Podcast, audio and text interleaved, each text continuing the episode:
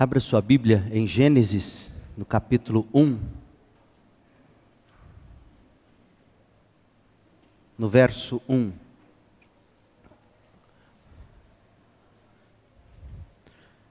Nesta noite eu quero chamar sua atenção para o Criador maravilhoso. Nós vamos nos concentrar, vocês verão, apenas na seguinte expressão: Deus criou os céus. No princípio, Deus criou os céus e a terra. Essa é a palavra do Senhor. Alexandrina Vitória, conhecem? Foi coroada rainha da Inglaterra, Rainha Vitória, aos 18 anos de idade. Rainha Vitória, marcou uma era na Inglaterra, no Reino Unido, no mundo. A era conhecida como Era Vitoriana. Vitória reinou sobre o Reino Unido e a Irlanda por 64 longos anos, de 1837 a 1901.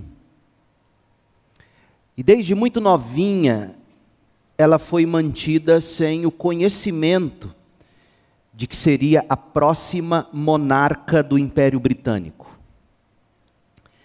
Pensava-se que se tal conhecimento chegasse a ela, na cabecinha dela ainda criança ou no coração dela na adolescência, saber que ela seria a rainha da Inglaterra talvez pudesse estragá-la e por isso esconderam isso dela o máximo que puderam. Até que a tutora dela, finalmente, a fez saber de que um dia ela seria rainha. Sabe qual foi a resposta dela?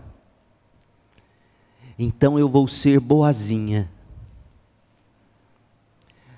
Conta-se que não importava onde Vitória estivesse, o que ela estivesse fazendo, Desde que ela soube que seria rainha, isso governou a vida dela. O fato de ter tomado conhecimento, mesmo que ainda nova, a fez viver como quem um dia seria rainha. O conhecimento da identidade dela e do destino dela governou a vida dela até a chegada dela ao trono do Império Britânico. Agora, da era vitoriana na Inglaterra, volte-se comigo no tempo para cerca de, de 1500 antes de Cristo. Coloque-se no lugar de Moisés. Imagine-se liderando mais de 2 milhões de refugiados adultos que saíram da escravidão no Egito e estão prestes a entrar na terra de Canaã. Terra que há muito tempo Deus prometeu aos seus antepassados. Se foi difícil deixar as garras e os privilégios dos egípcios, se foi difícil peregrinar pelo deserto por cerca de 40 anos antes de possuir a, a herança, a terra. Imagine-se, prestes a entrar em uma terra onde havia gigantes, gigantes a serem vencidos. E saiba que as pessoas dessa terra a ser possuídas são idólatras, imorais, excedendo a quaisquer padrões de civilidade, mesmo para a época. Além disso, imagine que você sabe que não viverá muito tempo, você é Moisés e você não poderá, portanto, liderar pessoalmente seu povo na conquista dessa terra, bem ali diante dos seus olhos. Você então conclui que, que de alguma forma, você terá que incutir nessa gente a determinação não apenas de derrotar os oponentes e conquistar a terra, mas também incutir neles a necessidade de de permanecerem moral e espiritualmente puros no processo. Essa era a tarefa de Moisés. Fazer com que não temessem os inimigos a serem derrotados em Canaã, fazer com que eles tivessem coragem, eles que nunca haviam pegado em armas, cresceram num deserto, porque são 40 anos, é uma nova geração que vai entrar no deserto, é uma, é uma geração dos pais todos morreram no deserto, exceto Caleb e Josué, que sucedeu Moisés, os demais todos morreram, apenas os filhos que foram criados no deserto, uma gente absolutamente despreparada para a guerra. Você teria que incutir alguma confiança, mas mais do que isso, deveria incutir neles a necessidade de serem vitoriosos sem perder a vida com Deus. Como você faria isso? Moisés, inspirado pelo Espírito de Deus, decidiu escrever o Pentateuco. Porque o Pentateuco os cinco primeiros livros da Bíblia, Gênesis, Êxodo, Levíticos, Número, Deuteronômio, esses livros revelam a identidade do povo que tomaria posse de Canaã. E, portanto, como Vitória passou a viver com base na, na identidade dela, ela descobriu: eu serei a rainha, portanto eu vou ser boazinha. Esse povo tomando conhecimento de sua própria identidade, com base em Gênesis, Êxodo, Levítico, Número, Deuteronômio, deveria não apenas vencer, mas se manter espiritualmente e moralmente puros. Moisés escreveu o Pentateuco com esse propósito. Moisés tinha tirado Israel da escravidão do Egito. Por 40 anos, esse povo, sob o o cuidado, a liderança de Moisés vagaram pelo deserto, muitas vezes resmungando, muitas vezes ameaçando se amotinar e, e retornar para o Egito.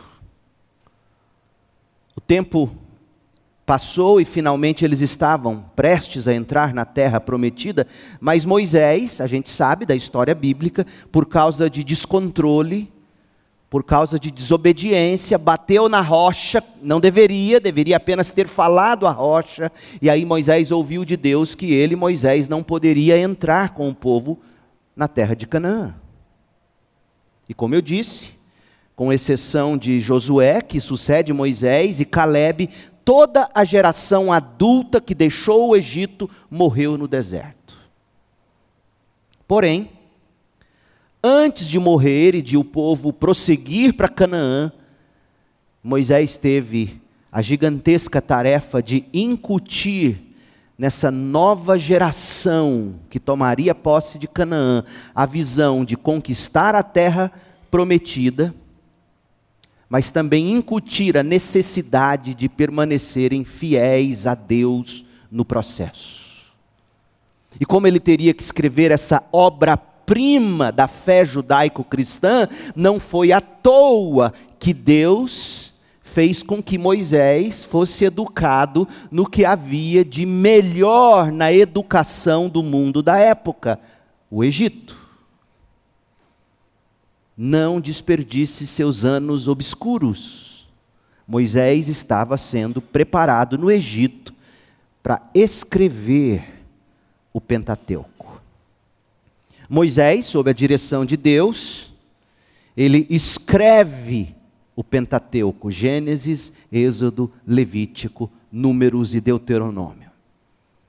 Gênesis, o primeiro desses livros, é o livro das origens.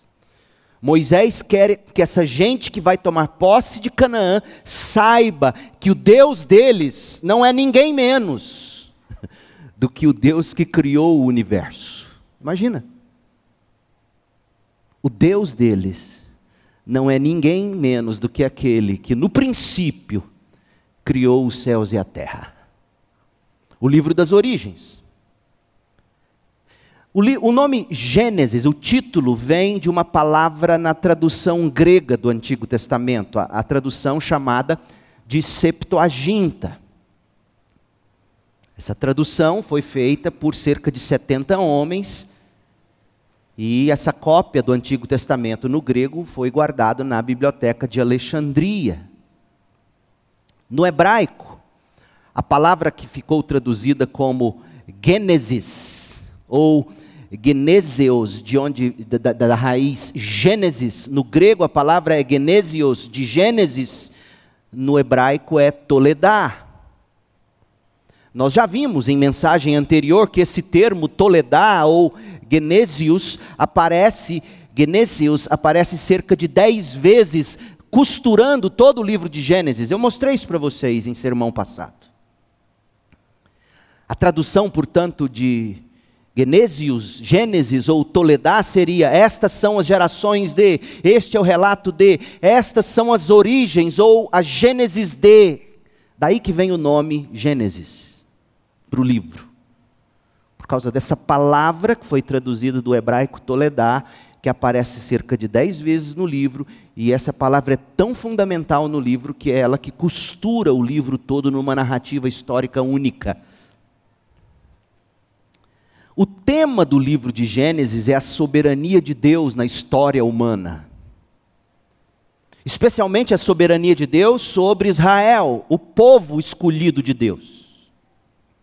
Gênesis é o relato de como Deus chamou um povo, começando por Abraão, como Deus chama esse povo para si com o propósito de abençoar esse povo e através dessa gente abençoar todas as nações da terra, mas sem perder de vistas de que esse Deus que os hebreus, os judeus depois os cristãos, esse Deus que deve ser anunciado a todas as nações, não é um Deus tribal, não é um Deus de um povo,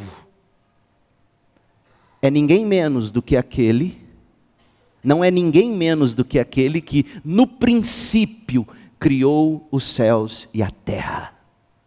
Esse é o Deus que forma os hebreus, que forma Israel, que forma a igreja, é o Deus que deve ser anunciado entre as nações.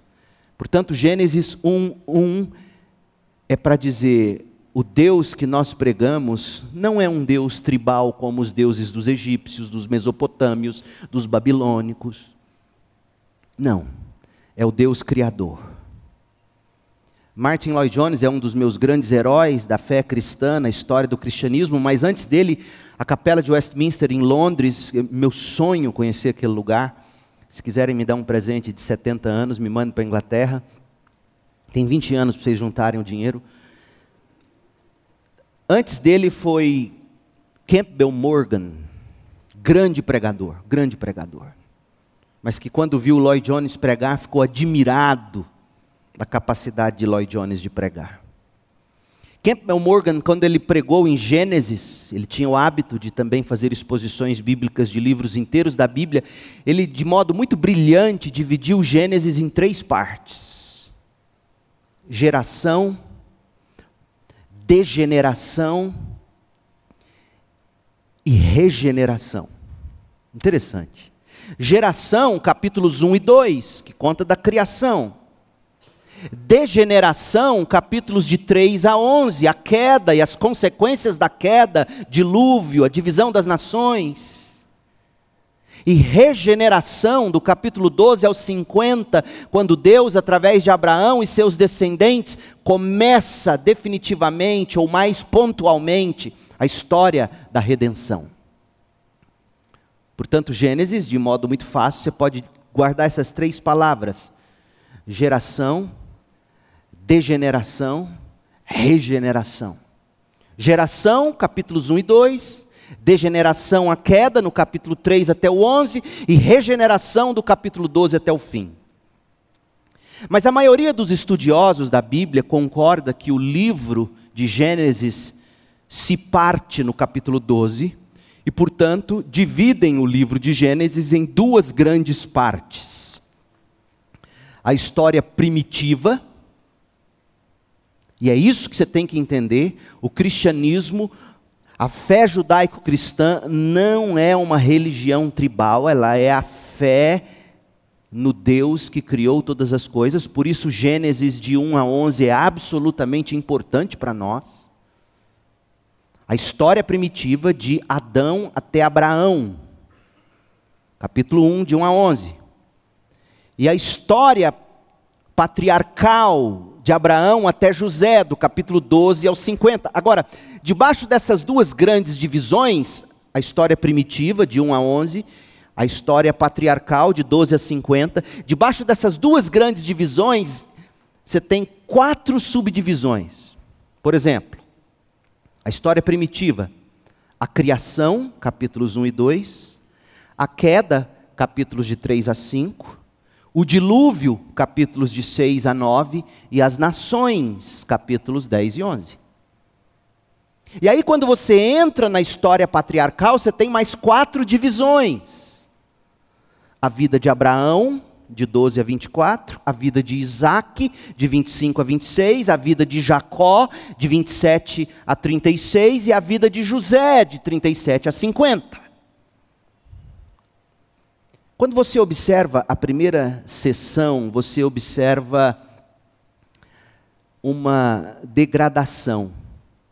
A criação seguida da bênção de Deus sobre o homem, mas aí vem a queda no pecado, os juízos, os juízos de Deus e assim por diante. Na segunda sessão, você tem o início com o chamado de Abraão e como Deus vai preparando uma gente. A doutrina da eleição é absolutamente essencial. Não havia nada em Abraão que chamasse a atenção de Deus. Pelo contrário, ele era idólatra, como qualquer outro daquela época. E Deus escolhe chamá-lo. E Deus então o prepara.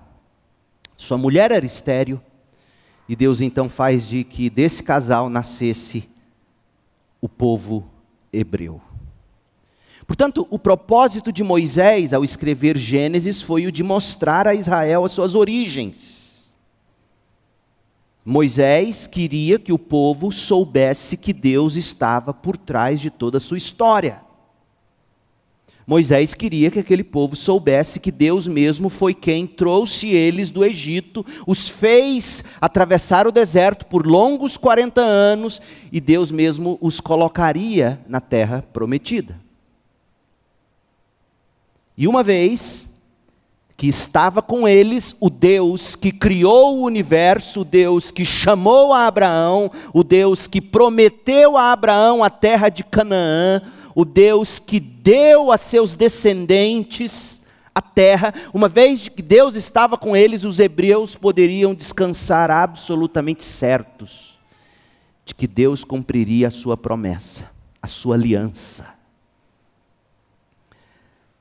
Portanto, Gênesis é a história, o início da história da aliança de Deus com o povo.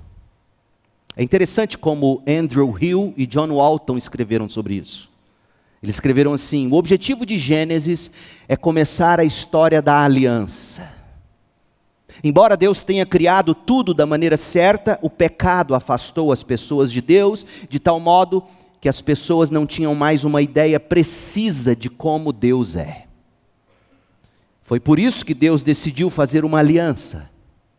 A aliança seria com um povo escolhido, Abraão e sua família e descendência. A relação da aliança era permitir que ele usasse Israel para dar às pessoas uma imagem precisa de como Deus era. Olha que interessante. Cabe ao povo de Deus dar à humanidade a imagem precisa de quem Deus é. Cabe a nós, igreja hoje. E essa história começa com o fato de que, no princípio, Deus criou os céus e a terra. Gênesis, portanto, conta como a aliança foi estabelecida, apesar de muitos obstáculos. A história da aliança de Deus com seu povo começa na criação do universo. No princípio, Deus criou os céus e a terra. Só que o diabo ele é tão astuto que ao longo dos séculos, e hoje talvez mais do que nunca na história, outras respostas têm sido dadas para a origem do universo. E são essas respostas, somadas à resposta bíblica, que eu quero rapidamente considerar com vocês.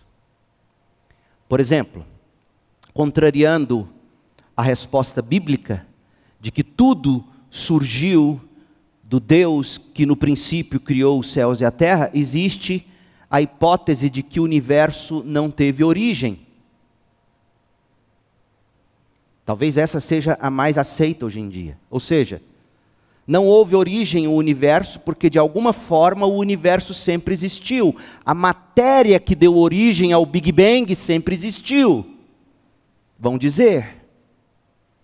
Essa tem sido a visão dominante da ciência antiga e moderna até tempos relativamente recentes, e ainda é mantida por alguns. Além dessa visão, há a visão de que tudo tem uma origem e que essa origem é a origem que nasce de um Deus, de um ser pessoal, um ser bom. Essa é a visão bíblica. Então, a primeira, a matéria sempre existiu, Deus no máximo existiu paralelo à matéria. A segunda, não existia nada senão Deus, e Deus um dia no princípio criou todas as coisas. Mas tem uma terceira visão que foi muito antiga no passado e hoje parece ser ainda comum entre satanistas. A convicção de que tudo veio a existir através do trabalho de um ser pessoal que é mau. Foi muito comum isso no mundo antigo, nas religiões pagãs. E ainda é assim entre alguns, se não todos, satanistas. E a quarta crença é, é a de um dualismo. E esse entendimento, ele assume várias formas, um dualismo pessoal ou impessoal, moral ou imoral. Essa era a perspectiva das cosmologias antigas mencionadas em mensagem anterior, das quais a epopeia babilônica é um exemplo. E ainda é a visão característica das religiões orientais, do misticismo. Essa ideia do dualismo, a força, força boa, força ruim, o lado negro, o lado brilhante da força, está na raiz de Star Wars que, que doutrinou gerações. E aí, segundo essa visão, desse dualismo entre negro e luz, entre mal e bem, o universo veio a existir e, e assim se move. Como é que a gente responde a tudo isso? A visão mais fácil de se descartar é a de número 3. É a visão que dá uma origem pessoal ao universo, mas vindo de alguém mau. Vão dizer alguns na cara, Satanás é o criador. Essa visão ela é filosoficamente muito fácil de descartar, porque não tem uma explicação adequada para a origem do bem. O bem, sim, é a origem de tudo. E do bem deriva-se o mal. O mal pode ser concebido como uma corrupção do bem Satanás pode se rebelar contra o Deus da Bíblia, mas não é realmente possível pensar no bem como tendo surgido do mal. Não dá para acreditar assim. No caso do bem, o mal pode ser um mau uso ou uma perversão de características boas. Não é o caso do mal. Não há lugar para o bem vir a existir do mal. Por exemplo, vontade e inteligência são em si mesmas características boas, requerendo, portanto, que o bem tivesse existido antes do mal, vontade, inteligência. E isso demonstra que o mal é a perversão do bem. Então, não dá para se deduzir que do mal nasceu o bem. A quarta possibilidade, a de um dualismo entre o bem e o mal, ela é um pouco mais difícil de ser contestada, mas filosoficamente também é muito simples. A pergunta é: quando você diz que existe bem e mal, Quem define o que é bem, quem define o que é mal? Você sempre terá que trazer uma terceira parte para estabelecer os parâmetros. E essa terceira parte é Deus. Não tem como você definir bem sem que haja o padrão de bem, e definir mal sem que haja um padrão de bem, de onde o mal se deriva como corrupção. Não dá para pensar assim. O dualismo é impraticável. Agora, sobra duas opções: a matéria, como sendo eterna, que é o que a ciência hoje é, é, é, coloca como sendo a mais absoluta verdade, e Deus, no máximo, existiu ao lado da matéria e foi dirigindo o Big Bang, foi dirigindo as coisas. E existe a visão bíblica, que tudo veio a existir fruto da vontade pessoal de um Deus eterno, poderoso, moral e bom. Qual é o problema do materialismo? Repito o que eu disse de manhã: materialismo aqui não é no sentido de consumismo. Fulano é materialista, fulano é consumista. Não é nesse sentido. Materialista aqui é no sentido filosófico. A matéria, ou as coisas concretas apenas, palpáveis, de algum modo verificáveis num laboratório, a matéria como realidade última, fundamental de tudo que existe. Essa é a religião do cientificismo moderno. As origens desta hipótese estão perdidas no, no passado, porque ela é uma visão bastante antiga. Você vai encontrá-la no cientificismo do filósofo grego Epicuro, que viveu entre 341 e 270 depois de Cristo. E Epicuro ele ensinou que tudo é composto de pequenos blocos de construção de matéria, concebidos a partir de partículas duras, indestrutíveis. Epicuro chamou isso de átom, de onde vem a palavra átomo. Parece que Epicuro derivou suas ideias de Demócrito de Abdera, que por sua vez estava em dívida com um filósofo pouco conhecido, Leucipo de Mileto o qual deve ter aprendido isso de um filósofo fenício chamado Machus, que viveu antes de mil antes de Cristo. Então veja que essa ideia materialista é muito antiga. Hoje, essa visão é a filosofia dominante da civilização ocidental. Embora não na forma que Epicuro deu a ela, porque, sim, por um lado, nós sabemos que o átomo pode ser dividido. Cientistas já dividiram o átomo, a gente não nega isso. Também nós fomos ensinados por Einstein que energia e massa são intercambiáveis, o que é incompreensível para a mente comum. Agora veja, o conhecimento dessas coisas deveria por si mesmo abalar o pressuposto materialista.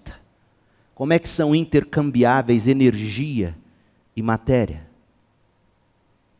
O materialismo de hoje, geralmente, ele não nega que exista a personalidade no universo.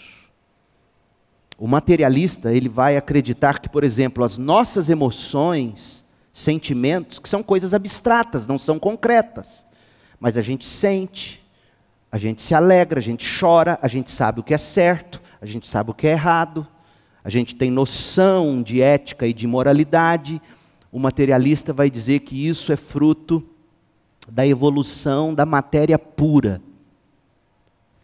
Como Epicuro dizia. Morreu, acabou, segundo a filosofia de Epicuro, é porque a sua alma e a minha alma também é composta de átom. Logo, morreu, acabou. Eu sei, para quem tem um pouquinho de mente aberta para a Bíblia, ouve eu dizendo isso fala, mas, mas que absurdo é esse? Mas é um absurdo mesmo.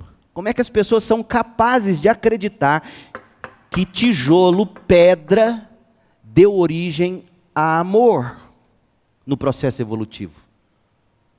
Ódio nasce do fogo, digamos, no processo evolutivo. É impossível.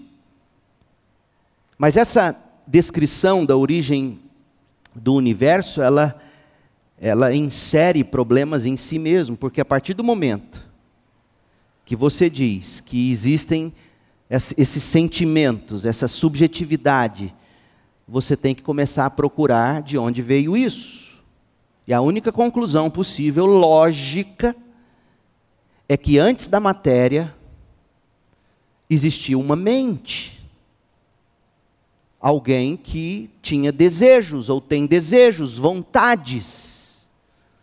O que nós podemos chamar de o formador de todas as coisas, o organizador de todas as coisas, o criador inteligente por trás de todas as coisas. Além disso, a gente introduz a ideia do pessoal. Quando você pensa na matéria como sendo a originadora de tudo. É, é, é, é falacioso você acreditar que matéria deu origem a sentidos de certo e errado. Isso tem que ter vindo de uma mente que deu origem a tudo isso. Gênesis começa com a resposta certa, sustenta que o universo existe com forma, com personalidade, porque foi trazido à existência por parte de um Deus que é pessoal, ordeiro. Deus estava lá antes que o universo viesse a existir. E Deus é pessoal, criou tudo que conhecemos, inclusive nós, seres humanos. Consequentemente, o universo traz naturalmente a marca da personalidade de Deus. A Bíblia diz assim: o universo reflete a glória de Deus. Mas eu quero que você tome muito cuidado, porque quando a gente para, como a gente está fazendo, e a gente vai continuar fazendo por, pelas próximas mensagens, quando a gente para para pensar sobre essas coisas, a gente corre o risco de perder o maravilhamento pela criação de Deus. A gente corre o risco de perder o maravilhamento pelo Criador maravilhoso. Nós estamos aqui defendendo a visão bíblica da origem do universo, que não é sem importância, é muito importante. Estamos estudando Atos 17 e vendo Paulo fazer pontos de contato com filósofos epicuristas, estoicos, lá em Atenas. A gente viu que Paulo sabia fazer pontes e a gente tem que saber a mesma coisa hoje. É importante a gente saber fazer isso, mas no processo, nós não podemos perder o maravilhamento por Deus e a criação. Einstein dizia que é absolutamente assustador pregadores que falam do Deus que criou os céus e a terra sem o menor maravilhamento no coração. Porque Einstein conhecia a vastidão do universo. Os escritores bíblicos, eles nunca caíram nesse buraco sem fundo da argumentação sem exultação, sem adoração. Todos os autores bíblicos, quando contemplavam a criação, e olha que eles contemplavam a criação de um modo muito mais primitivo, digamos, muito mais limitado do que o nosso hoje. Mas mesmo assim, quando eles contemplavam a criação, inevitavelmente, eles acabavam adorando a Deus. E quando o adoravam, uma das coisas pelas quais eles louvavam a Deus era pela criação. Olha o Apocalipse 4:11. Tu és digno, ó Senhor e nosso Deus, de receber glória, honra e poder. Por quê? Porque criaste todas as coisas e elas existem, porque as criaste segundo a tua vontade. Ora, não podemos nós fazer isso também, gente, atribuir glória, honra e poder ao Criador? Porque o nosso texto, Gênesis 1:1 diz que Deus criou os céus e a terra. Então, quando nós contemplamos as telas gigantescas das obras de Deus, por que, que nós não somos levados a louvá-lo? Nós deveríamos. quão vastos são os céus. E o que eu farei agora, até o final do sermão, é simplesmente tentar fazer você enxergar o significado de no princípio Deus criou os céus. Porque em Gênesis, esse é o único lugar em que vai falar que Deus criou os céus.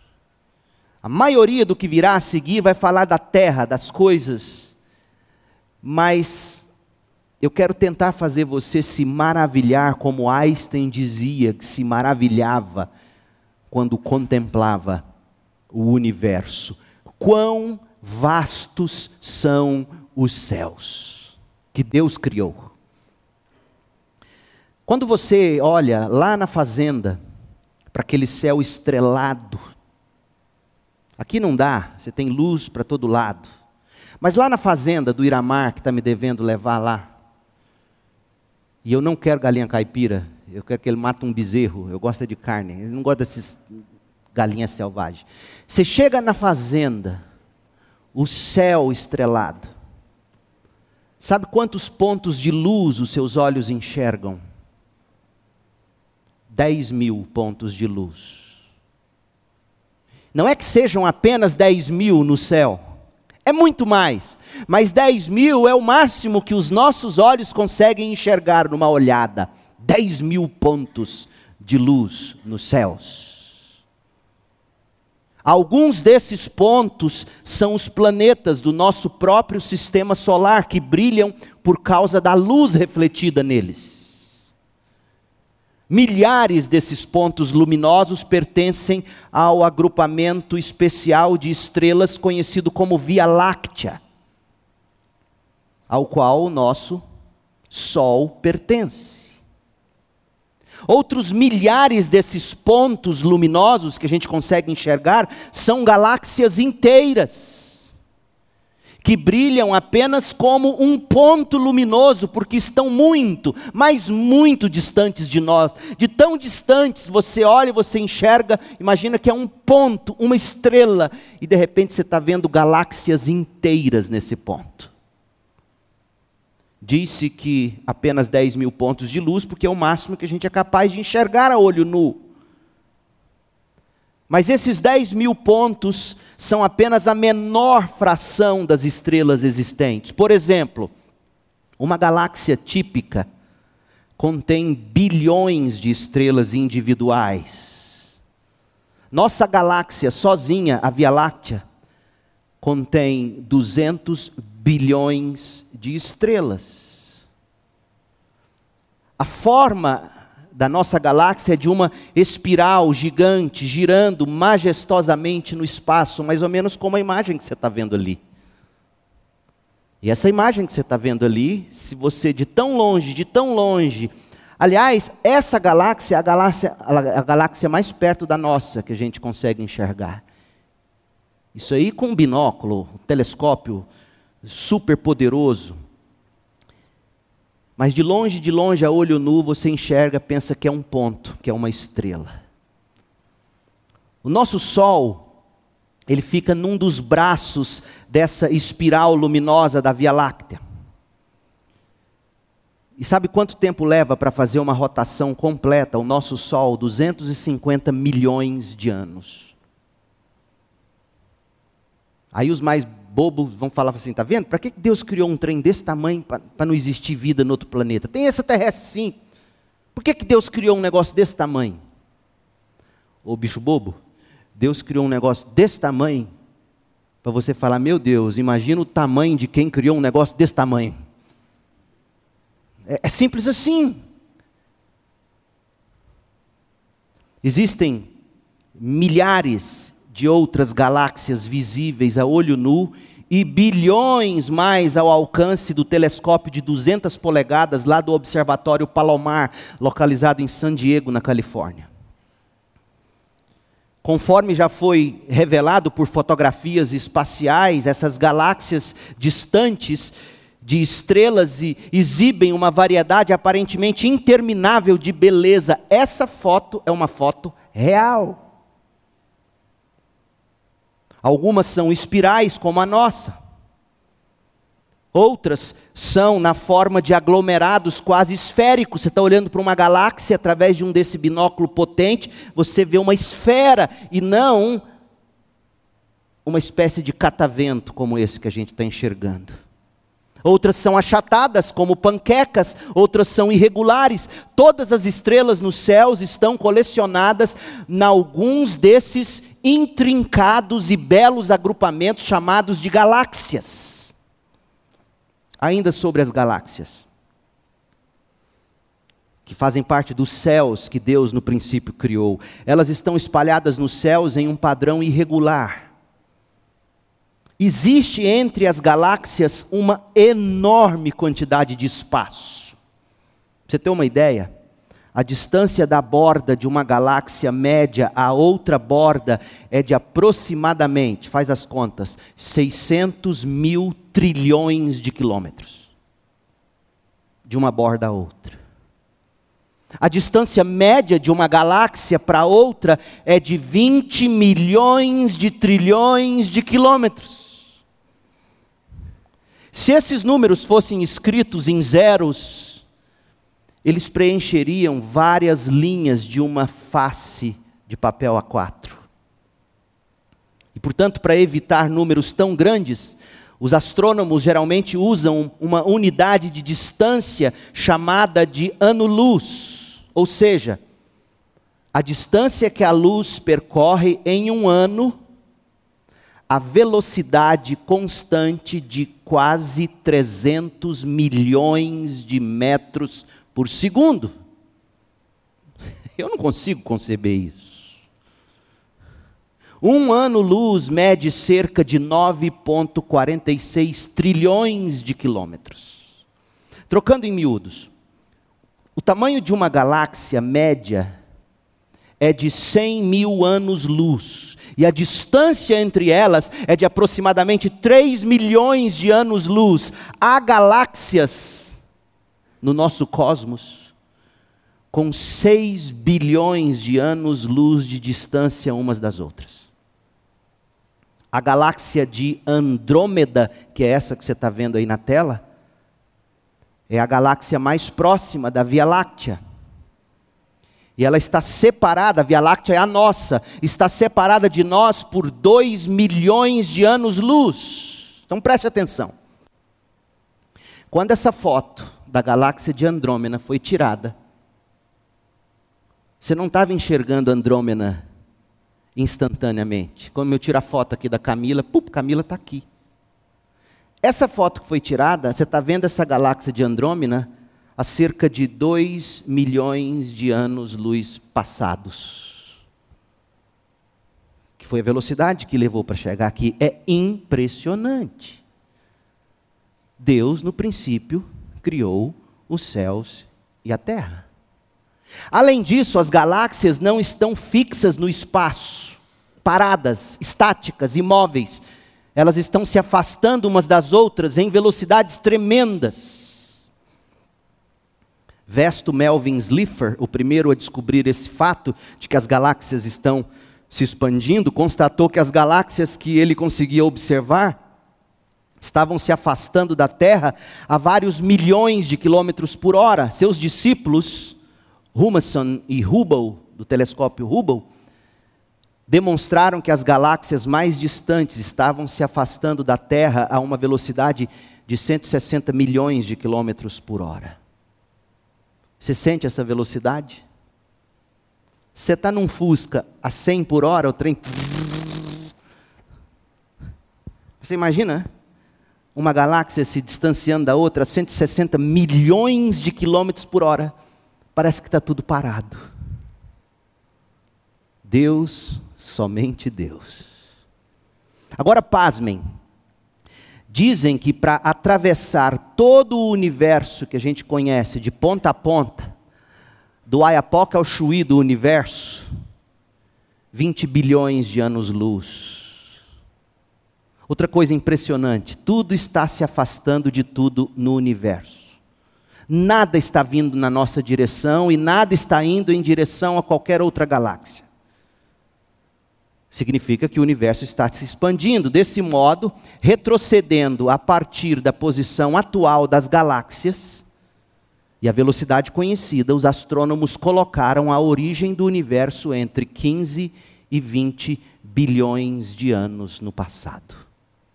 Não significa que o ser humano tem essas idades astronômicas.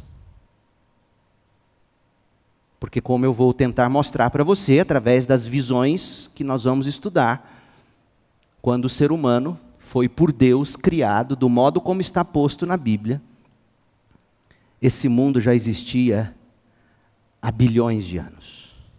Do contrário, pense, como é que você teria os fósseis? Aí alguns vão dizer, ah, mas é por causa do dilúvio. Existem contra-argumentos. Olhando para as próprias estrelas, os astrônomos encontraram provas magníficas de variedade, de design, de beleza, de mistério. Nem todas as estrelas são iguais.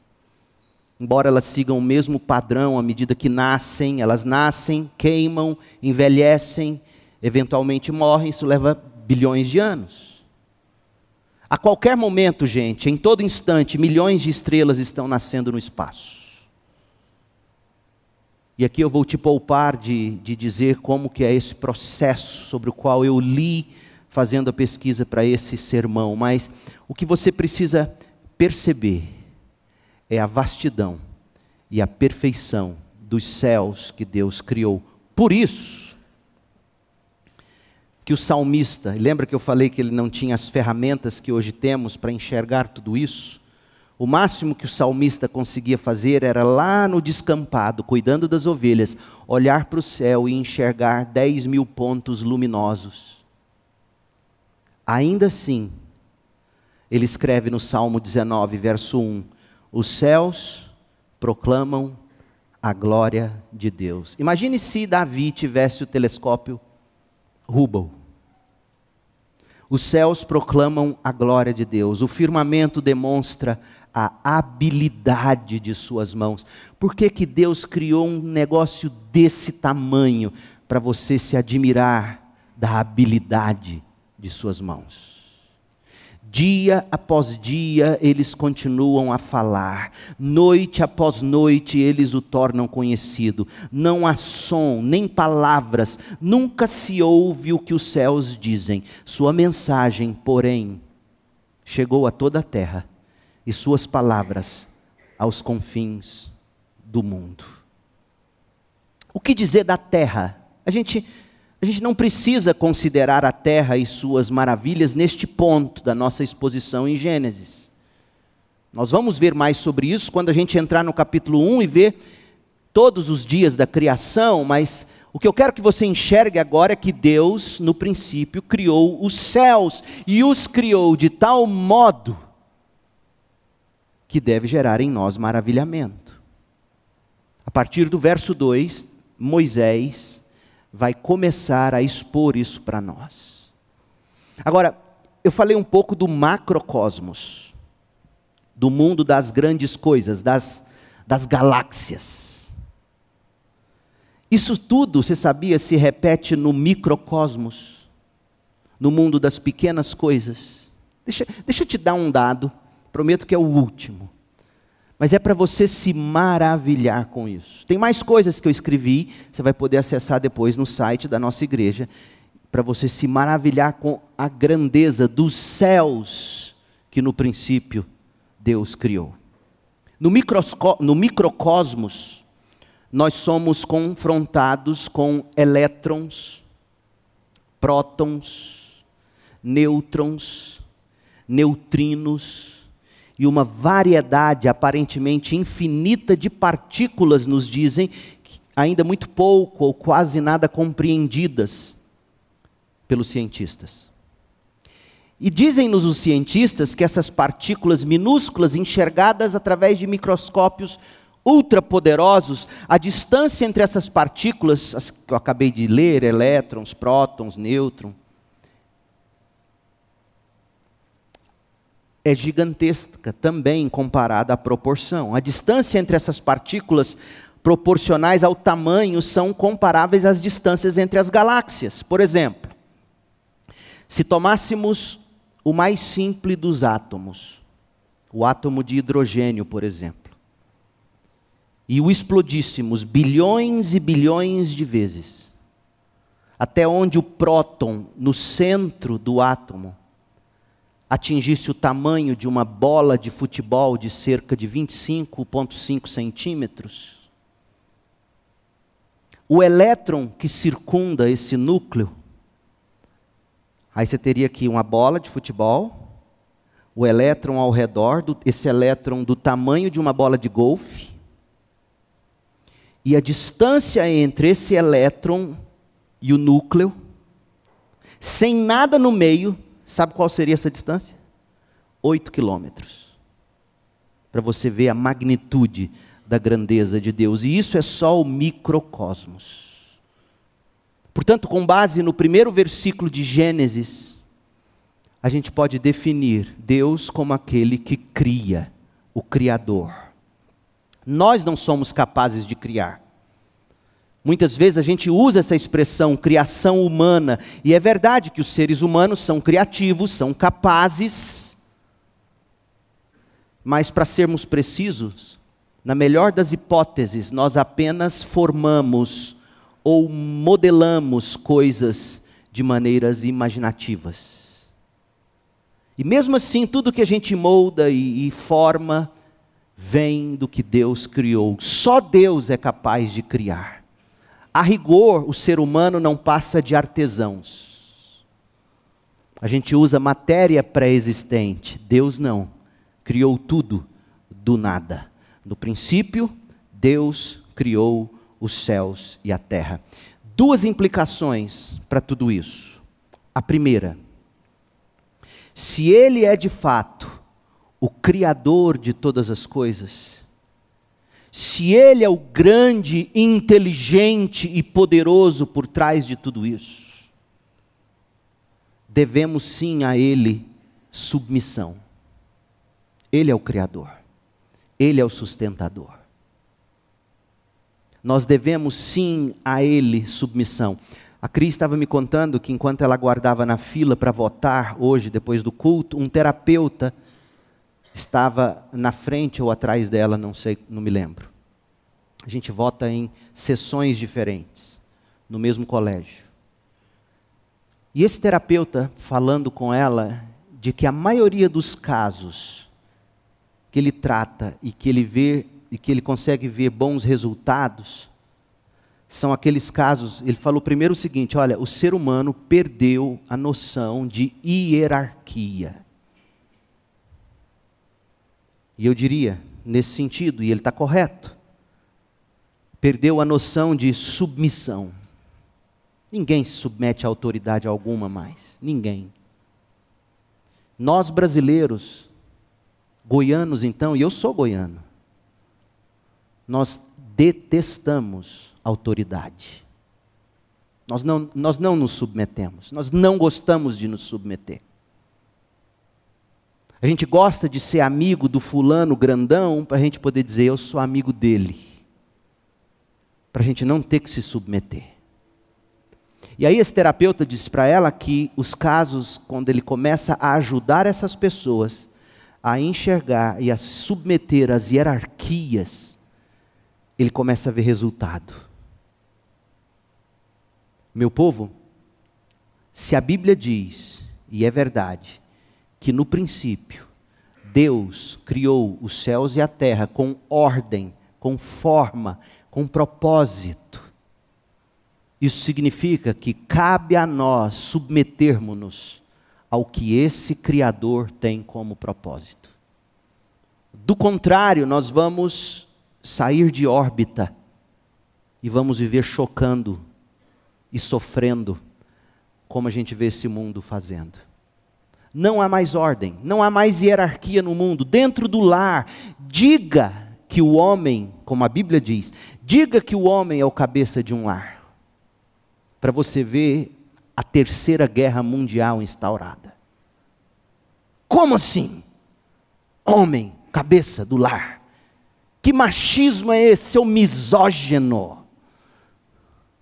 Não há mais estruturas, não há mais hierarquias. Porque o ser humano simplesmente virou e disse: Não existe Criador, portanto não me submeto a Ele. O que sempre existiu foi a matéria. Essa matéria foi evoluindo, evoluindo, e hoje a gente tem algum sentido de certo e errado, mas quem disse que o que é certo hoje vai ser certo amanhã? Se estamos evoluindo? É uma loucura. E como eu disse hoje de manhã, a palavra de Chesterton é absolutamente relevante, atual.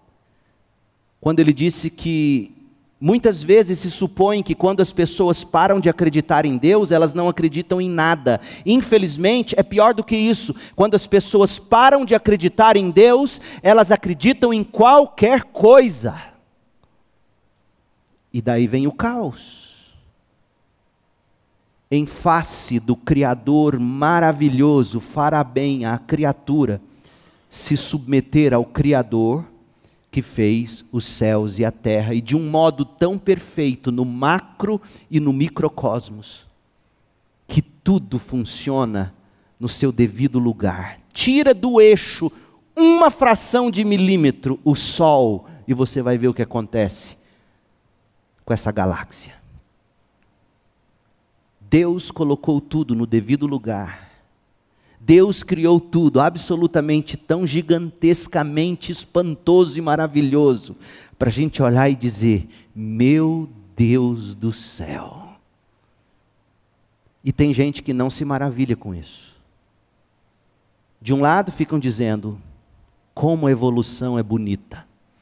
De outro lado, ficam brigando. Não é possível que não tenha extraterrestre num negócio desse tamanho. Deixa de ser besta e se maravilhe.